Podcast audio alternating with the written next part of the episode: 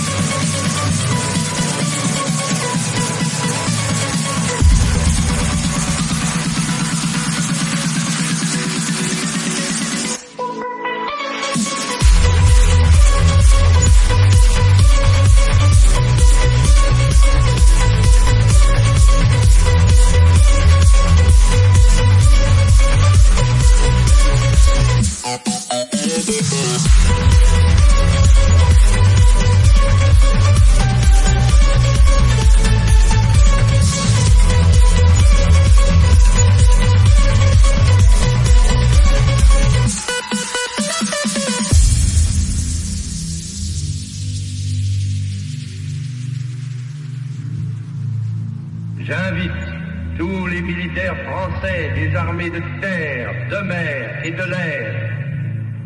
J'invite les ingénieurs et les ouvriers français spécialistes de l'armement.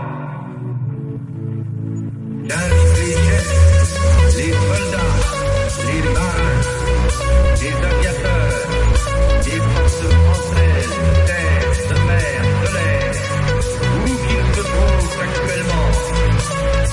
seulement en parlant.